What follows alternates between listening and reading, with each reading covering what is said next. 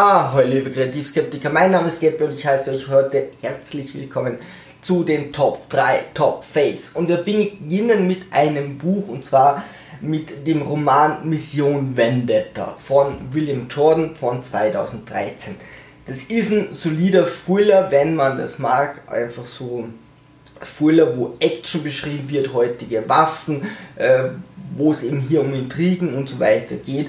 Äh, da liefert dieser Autor relativ solide seine Sachen ab. Da sind immer kreative Ideen dabei. Hier gibt es mehrere starke Frauen. Natürlich wird es bisschen Männer dominiert. Das ist bei diesen Kampfsachen meistens so. Ein paar unrealistische Kämpfe.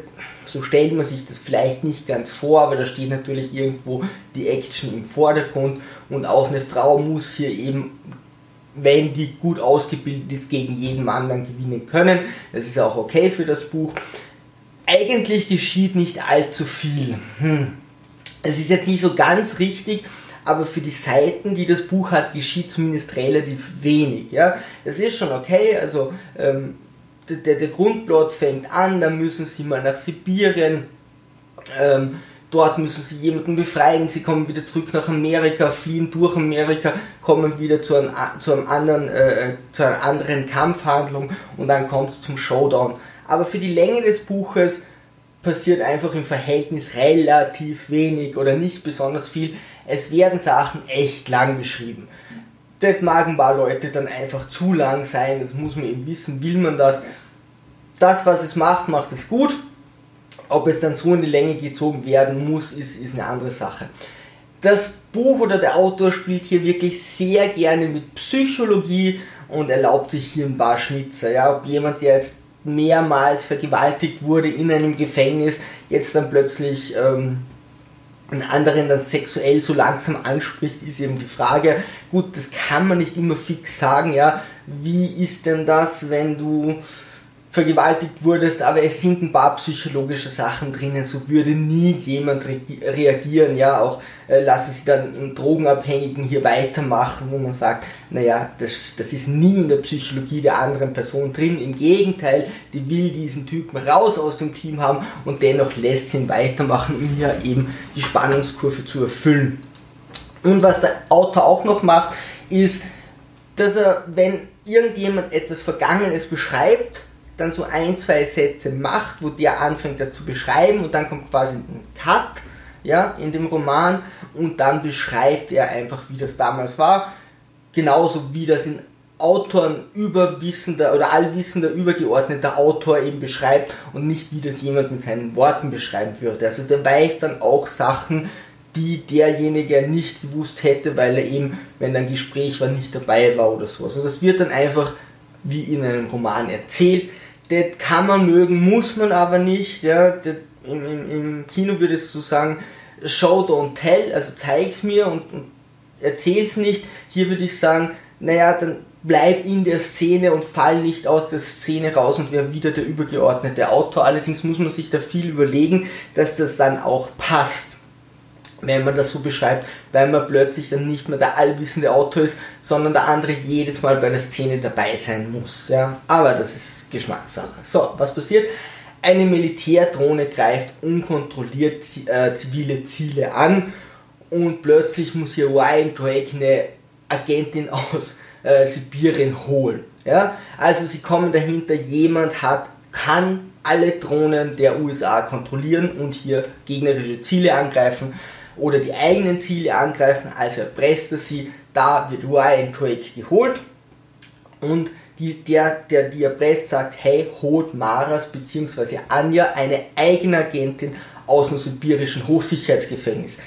Die ähm, hatte ein Protégé und dieser Protégé, der heißt Monroe, mit dem hat sie sich irgendwie gestritten oder so, da sind sie auseinandergegangen, der wollte gegen die CIA vorgehen, in Wahrheit hat sie natürlich auch Fehler gemacht, wie auch immer, und der will sich jetzt an ihr rächen. Dummerweise wurde sie gefasst und in ein sibirisches Hochsicherheitsgefängnis ein, äh, eingesperrt, also müssen jetzt die eigenen Leute ihre eigene Agentin, die sie da drinnen versauern haben lassen, wieder rausholen. Und dafür ist der beste Mann Ryan Drake, der jetzt nicht so der Kämpfer ist, aber er kann irgendwie diesen Einsatz hier leiten. So, Jetzt rekrutiert Ryan relativ lang mal sein Team. Ryan hat früher mit einem Kollegen zusammengearbeitet, der sehr fragwürdig war. Das war eigentlich so, dass er so brutal oder, oder unmenschlich war, dass dadurch, dass sich Ryan aufgeregt hat, hat der sogar seinen Job verloren. Und jetzt ist das der Beste für den Job. Natürlich. Und zwar nicht der Beste, sondern der Einzige. Also der Einzige, der jetzt an Ryans Seite hier diesen Job erledigen kann, ist sein Erzfeind, dem er den Job gekostet hat. Zu Recht gekostet hat, ja, weil der andere einfach Menschenleben in Gefahr gebracht hat und auch Leute gestorben sind. Also das ist kein produktives Mitglied der CIA mehr. Aber jetzt kann nur der das machen, es kann auch kein anderer.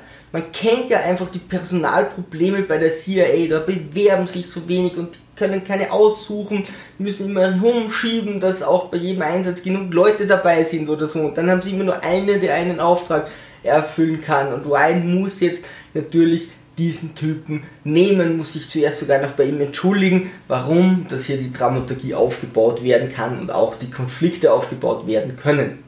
Niemand überprüft den Typen. Ja, der ist rausgeflogen.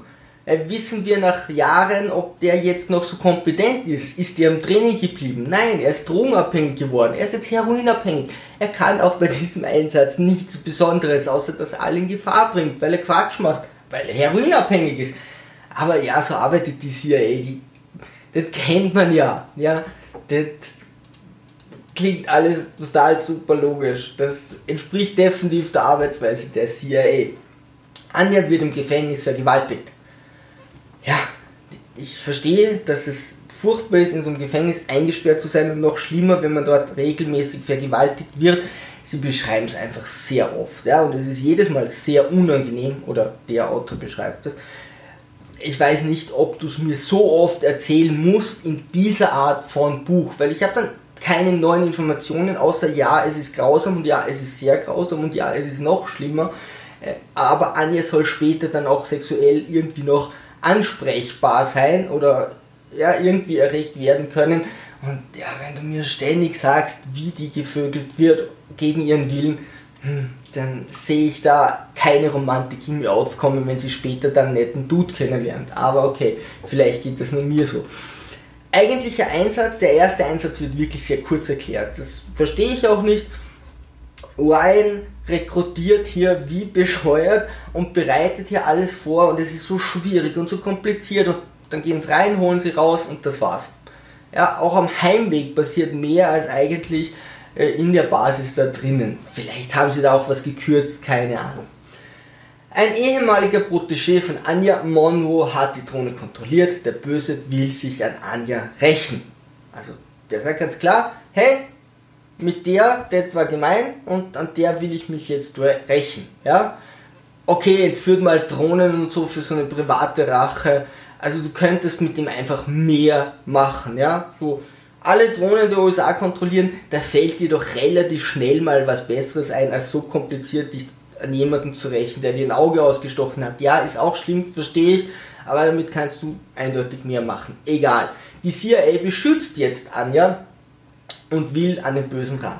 Dass die CIA an den Bösen ran will, ja klar, dass sie ihn als, äh, dass sie Anja als Lockvogel verwendet, ja wäre klar, aber nein, sie wollen sie wirklich beschützen. Ist auch blöd, weil Anja muss jetzt weg von der Geschichte her.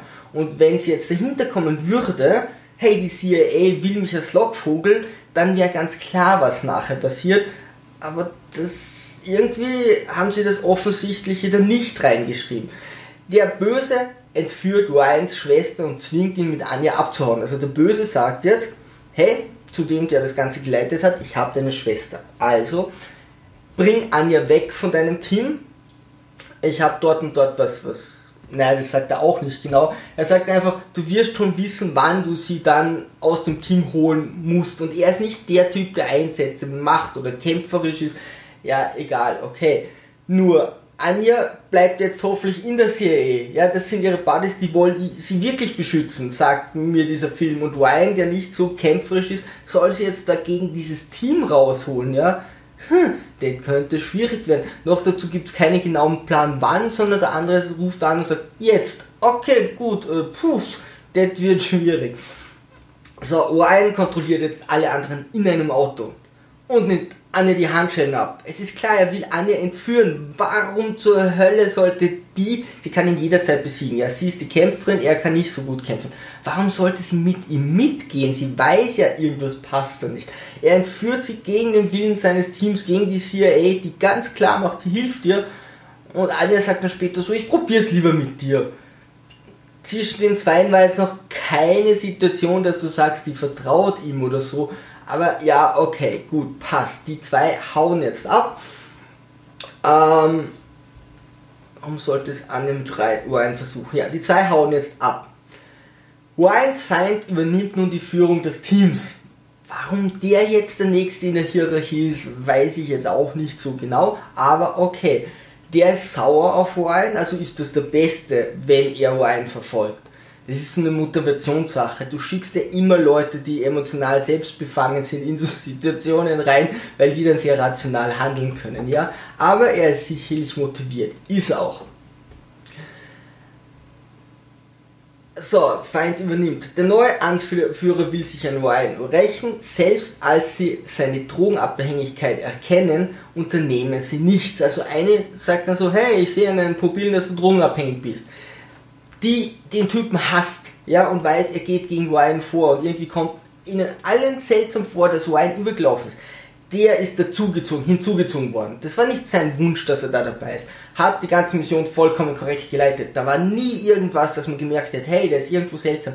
Plötzlich geht er her und fällt seinem Team in den Rücken. Dann kommt ein Drogenabhängiger, der hier einfach die Dominanz übernimmt und den verfolgen soll und sie weiß, hey, du bist drogenabhängig, vielleicht sollte man das Ganze in Frage stellen, aber wir haben keine anderen Personen aufgebaut in dieser Geschichte, also bleibt der einfach der Chef. Ryan läuft plötzlich vor den Augen seines Teams über und keiner stellt Fragen. Überlegt euch das mal, was würdet ihr euch fragen, wenn plötzlich der Best Buddy da überläuft, der voll nett war, naja, hm, Vielleicht hat er zu viel Zucker oder Kaffee getrunken, zu viel Zucker gegessen, überreagiert.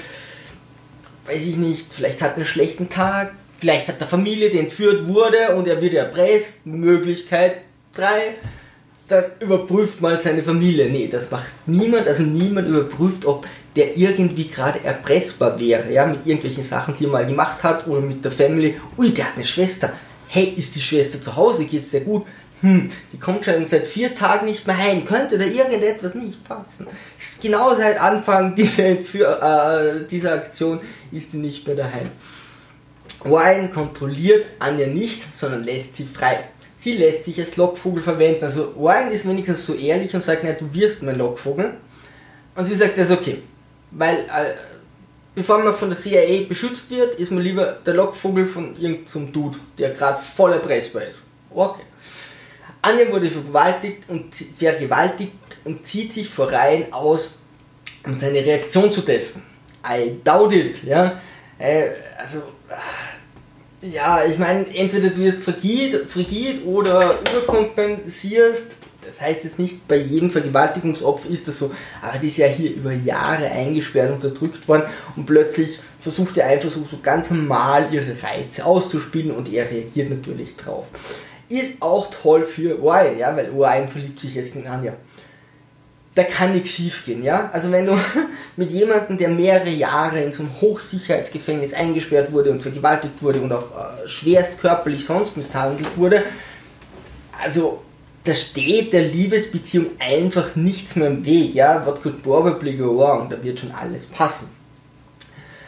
Und Anja will jetzt aber, dass Ryan ein Alibi hat und schießt auf ihn im feindlichen Gebiet mit der Hoffnung, dass auch Ryans Feinde, also sein früheres Team, das Team im Helikopter rechtzeitig kommen und ihn retten. Das ist dann das tolle Ende. Ja, okay, du denkst schon, wow, jetzt wurde der wirklich angeschossen. Aber sie schießt ihn so an, dass höchstwahrscheinlich stirbt er nicht dran. Gut, dass er sein Leben lang dran leidet, ist da auch schon egal. Und ja, wenn der Helikopter ein paar Minuten später kommt, ist er im Tod. Ja, die hat er schon gut geplant wie gesagt, das klingt jetzt alles sehr zynistisch. Das ist schon solider Thriller. Es gibt halt einfach bei solchen Büchern immer wieder so Angriffspunkte. So. Top 2. Das Siegel des Königs von 2014 ist eine südkoreanische Abenteuerkomödie. Ich finde sie ganz lustig. Und koreanische Filme verändern sich, überhaupt asiatische Filme verändern sich. Filme dieser Welt, du, du kannst sehr oft relativ klar sagen, wo kommt ein Film her. Hollywood ist sehr klar, Bollywood ist sehr klar. Ob der jetzt aus Deutschland kommt, kann man meistens schon an der Kameraführung und so sagen, hey, das ist wahrscheinlich ein deutscher Film, das ist wahrscheinlich ein österreichischer Film und auch in Asien gibt es ganz viele Regeln und so oder Korea, die ganz anders sind als bei uns wieder oder was wir von Hollywood gewöhnt sind. Alles passt sich jetzt mehr und mehr so einer Spannungskurve an und, und einer gewissen Dramaturgie, was an sich nicht schlecht ist. Es gibt schon einen Grund, warum man gewisse Handlungen so erzählt. Schaut euch alte Filme an, die sind teilweise schwer zu verstehen. Hin und wieder ist es auch die Kultur, ja, dass man es nicht verstehen kann. Hin und wieder ist es einfach, dass Filme so gedreht werden, aber da gibt es einen besseren Weg. Alles, was sich wieder Richtung Hollywood hin anpasst, das würde ich sehr in Frage stellen, weil ich brauche echt nicht noch mehr Hollywood-Filme. Und ganz wichtig, Korea hat CGI. Und in diesem Film wollen sie zeigen, dass sie verdammt nochmal CGI haben. Da gibt es Szenen, die sind nur da, um zu zeigen, dass sie CGI haben. Es ist so geil, es ist einfach so geil. Ähm, ist ja toll, ich verstehe das. Hätte ich das Ding hätte ich das Geld jetzt richtig gut Computer äh, computerunterstützte Szenen hier ma zu machen, würde ich es auch machen. Dazwischen sind so Szenen im Wald, wo sie drehen, wie sie sonst eh auch immer gedreht haben und dann knallen dir dies, die diese CGI wieder rein. Es ist super, es ist einfach sehr unterhaltsam. Der Film ist nett gemacht und nimmt sich selbst nicht allzu ernst. Ja, das ist immer so es gibt einfach so Filme, die sind so Komödien, aber nicht so übertrieben doof, wie das Hollywood teilweise macht, sondern die versuchen schon eine ehrliche Handlung zu erzählen und dennoch sind sie aber teilweise so übertrieben, dass sie da irgendwo dazwischen landen. Das Siegel des Königs, also nicht der Film, sondern das Siegel in dem Film, das Siegel des Königs wurde von einem Wal verschluckt. Dieser muss jetzt gejagt werden, weil wenn der König das Siegel nicht mehr hat, dann kann er kein König mehr sein. Also schickt er verschiedene Teams aus, die nicht immer zusammenhelfen. Es ist immer so die Frage, ob das sinnvoll ist, wenn du zum Beispiel jemanden töten willst, mehrere Assassinen auszuschicken und sagen, ja, der, der schafft, kriegt das Geld, die anderen nicht. Und dann kämpfen die mehr gegeneinander als gegen das eigene Ziel. Aber, hey, das ist der Plan des Königs. Die Hauptprotagonisten stehen gegeneinander, trennen sich, treffen sich andauernd wieder, also wirklich andauernd und müssen auch immer wieder einmal die Seiten wechseln. Also die spielen zu Teilen, spielen die wirklich äh, Star Wars 7 nach. Egal wo man hinfährt, man trifft einfach alle wieder. Ja, der eine ist dort, der andere ist da, dann so Korea, Südkorea und das ganze Meer sind ja auch nur so ein Dorf. Ja klar, da fährst mal über ein paar Wellen drüber, dann triffst schon wieder jemanden, den du kennst, das kennen wir alle. Ja, also die Wege und so haben sie sich jetzt vielleicht nicht so geil überlegt und wie die alle herumständig ihre Seiten wechseln, aber das ist wieder lustig. Der Film darf das machen. Alles gut. Top 1, der unglaubliche, unglaubliche Hulk von 2008 mit Edward Norton. Hm, das hat nicht so gut funktioniert. Marvel wollte mit ihren Comic-Verfilmungen durchstarten. Ja, die haben gesagt, wir warten nicht, ob das funktioniert und haben gleich zusammen Iron Man und Hulk im selben Jahr gedreht. Edward Norton hat gesagt, ich will 100% Einfluss auf das Drehbuch haben. Ähm, da darf man keinen reinpfuschen. Das ist sehr ungewöhnlich. Normalerweise hast du jemanden, der eben dieses Drehbuch macht und dann der Regisseur oder mit dem Regisseur das macht und dann hast du Produzenten, die hier Geld geben. Das ist ein Problem. Denn oft ist es so, dass Produzenten hier einfach reinpfuschen. Die sagen dann so, ja, ist nett der Film, aber äh, weibliche Hauptfiguren funktionieren nicht so, tauscht mal die Hauptperson gegen Mann auf, aus.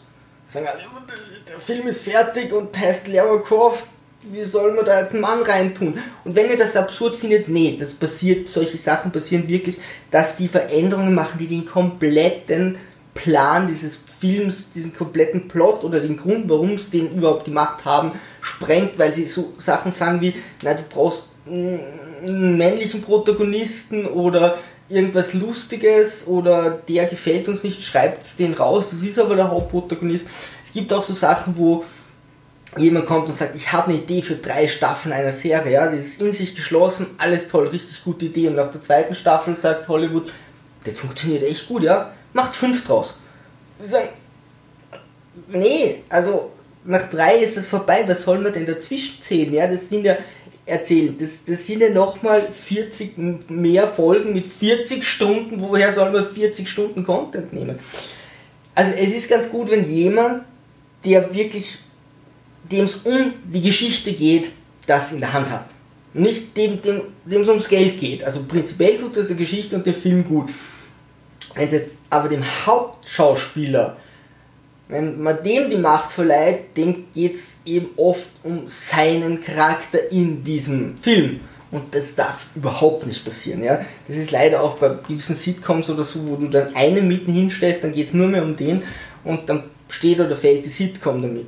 Und da ist es halt so, dass Edward Norton sich in Szene setzen will. Der will eben, dass sein Charakter das Geilste ist. Vielleicht denkt er sich, boah, vielleicht kriege ich einen Oscar oder so. Du schreibst nur mehr für deinen Charakter. Das funktioniert so nicht, ja das macht Sinn, wenn man das trennt und sagt, hey, das ist der Hauptdarsteller, der darf Einfluss haben, ja, der soll seine, seine Charakter freispielen können, aber was wir ihm da dagegen werfen und wie schwer es wir ihm machen, das ist wieder die, äh, die, die Idee des äh, Drehbuchautors oder des Regisseurs. Min Diesel macht das auch, dass er dann viel mehr um sich selbst herumschreibt, um dort cool zu sein. Was bei Triple X1 cool ist, ist, dass Vin Diesel kein richtiger Agent ist und immer wenn er was Tolles macht, passiert ihm wieder was Ungeschicktes, weil er eben kein Agent ist und vergisst den Safety-Knopf irgendwie äh, beim, beim, Maschinengewehr äh, wegzuschalten oder irgendwie bewusstlos geschossen wird und das ist dann cool. Aber wenn er selber cool sein will und den maximalen Einfluss hat, dann passieren solche Sachen eben nicht. Und Edward Norton wurde nach diesem Film geblacklistet.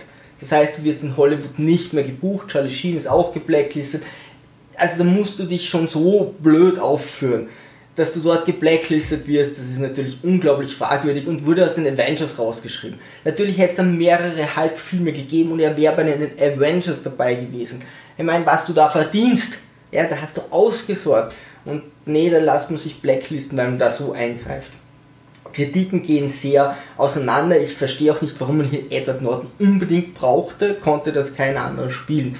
Das ist so wie, wie bei diesem Agenten-Ding, das wir vorher hatten. Ähm, doppeltes Budget wurde eingespielt, das reicht leider nicht, denn prinzipiell könnt ihr euch das so vorstellen, wenn in Hollywood ein Film zu produzieren 100 Millionen kostet, dann verdoppeln die, also nehmen nochmal das Geld in die Hand für Werbung dass man nicht, wenn das Ding 100 Millionen kostet, dann nehme ich nochmal 100 Millionen, um hier Werbung zu machen. Und dann müssen die weltweit eben, also die in den Kinos Miete zahlen. Die Kinos mieten nicht den Film, sondern die mieten einfach den Saal vom Kino. Was ist denn da vor meinen Augen? Mieten einfach den Saal im Kino und müssen dann Steuern zahlen und eben diese Mietkosten zahlen. Und das ist relativ hoch. Das heißt, du musst sagen, da kommt nochmal ein Drittel dazu. Also wenn ein Film 100 Millionen kostet, muss der ungefähr dreimal so viel einspielen, also 300 Millionen einspielen, ähm, damit die überhaupt erst ins Plus kommen. Dann kommen die ins Plus. Ein bisschen weniger kann man sagen, aber jetzt circa das Dreifache. Also Aquaman hat 200 Millionen gekostet, dann kannst du sagen, ab 600 Millionen oder vielleicht ab 500, 550 Millionen äh, ist der dann rentabel. Also mit doppeltem Budget hast du dort ziemlich einen Verlust gemacht. Deswegen zählt in Hollywood auch nur, was in den ersten Wochen im eigenen Land eingespielt wurde. Bei allen anderen zahlen sie einfach zu viel Steuern und Mietkosten und so und prinzipiell die meisten, also das meiste Geld kommt einfach in den ersten Wochen rein. Und Hollywood wird sich nie verändern, solange sie, solange entweder dieses System nicht aufgebrochen wird oder Amerika die Zuschauer sich verändern. Solange die Zuschauer seichte Filme mit viel Action haben wollen, werden die sagen, hey, wir müssen das in den ersten Wochen hier bei uns einspielen. Alles andere ist einfach nur mehr Zusatz, aber wenn es hier nicht passt, können wir das auf der Welt nicht mehr gut machen. Ist ganz selten, dass was passiert und ganz selten, dass es dann erst im Fernsehen gut wird, also das Geld einspielt. Das war bei Waterworld, die, die, die Situation, aber der Film hat, glaube ich, 50 Millionen gekostet oder noch weniger. Bei sehr geringem Budget, da kannst du sagen, naja, vielleicht verdiene ich das nachher noch. Der ist dann so oft im Fernsehen gelaufen, dass es rentiert hat. Aber ansonsten ist nur wichtig für Hollywood, was wir im eigenen Land in kurzer Zeit hier einnehmen und äh, alles andere ist egal und nach dem richten sie sich hier aus. So, zu Teilen ist er unterhaltsam, ja, also Teile sind wirklich dabei, wo ich sage, ja, okay, ich weiß, da wolltet ihr wohin, ist, ist, ist okay. Und zu Teilen ist er unglaublich langweilig, sie wollen hier eine Beziehung aufbauen, das ist alles irgendwie sehr dünn.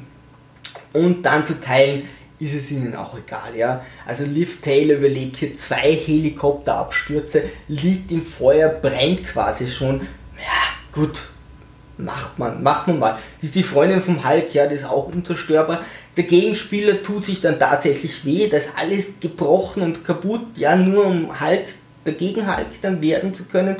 Und Bruce Banner wird geheilt. Dann sagt er, dammit, ich muss noch mal Hulk werden und springt aus dem Helikopter, weil wenn er dann Angst hat oder hart aufschlägt, wird er sich schon wieder verwandeln nach der Heilung. Also solche Kleinigkeiten haben sie ständig, wo man sich denkt, was habt ihr euch denn dabei gedacht?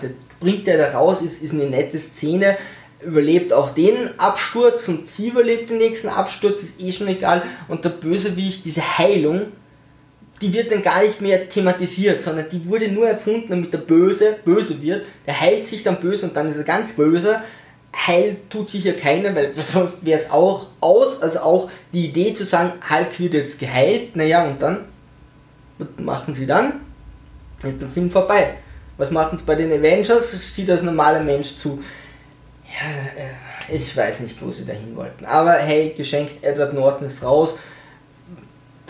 Keine Ahnung, ob der je wieder zurückkommt. Ich wüsste aktuell nichts. Äh, man, ja, und das mit Hulk hat sich ja nachher gut entwickelt. Also bei den Avengers ist er dabei, da hat er seine Lines. Da dürfte er sehr gut angenommen worden sein. Und dann war es das eben mit dem unglaublichen Hulk. Mal sehen, vielleicht kommt noch was. Liebe Sturmtrotzer, Segel mal straff auf zum Horizont.